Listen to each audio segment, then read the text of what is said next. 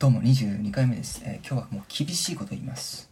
オンライン授業に関してですね。オンラインというものに関してもう本当厳しいことを言います、えーオンラインはダメです。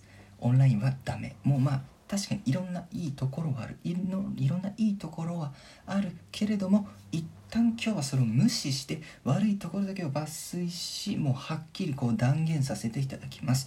オンラインはダメ。なぜか。寂しい。とても寂しいオンライン。本当に寂しいオンライン。えっ、と何があったかっていうと今日ある授業がですねえー、一括りついたんですよ。でそれでえーもう一旦しばらく会えなくなるんですね。そのやってた人たちと。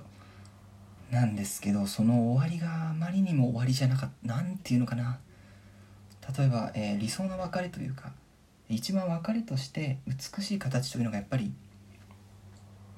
あの旅立っていく友達を、えーホームからその電車に乗って旅立っていく友達をホームから手を振って、えー別れを告げるというあれが一番理想だと思うんですよ別れの形として。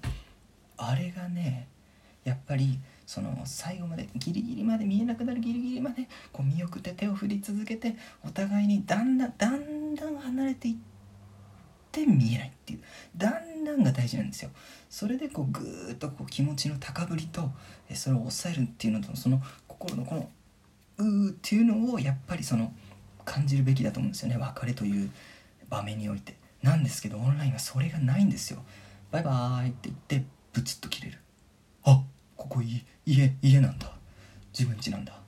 近くに誰もいなかったんだって。急な孤独ロンリネス。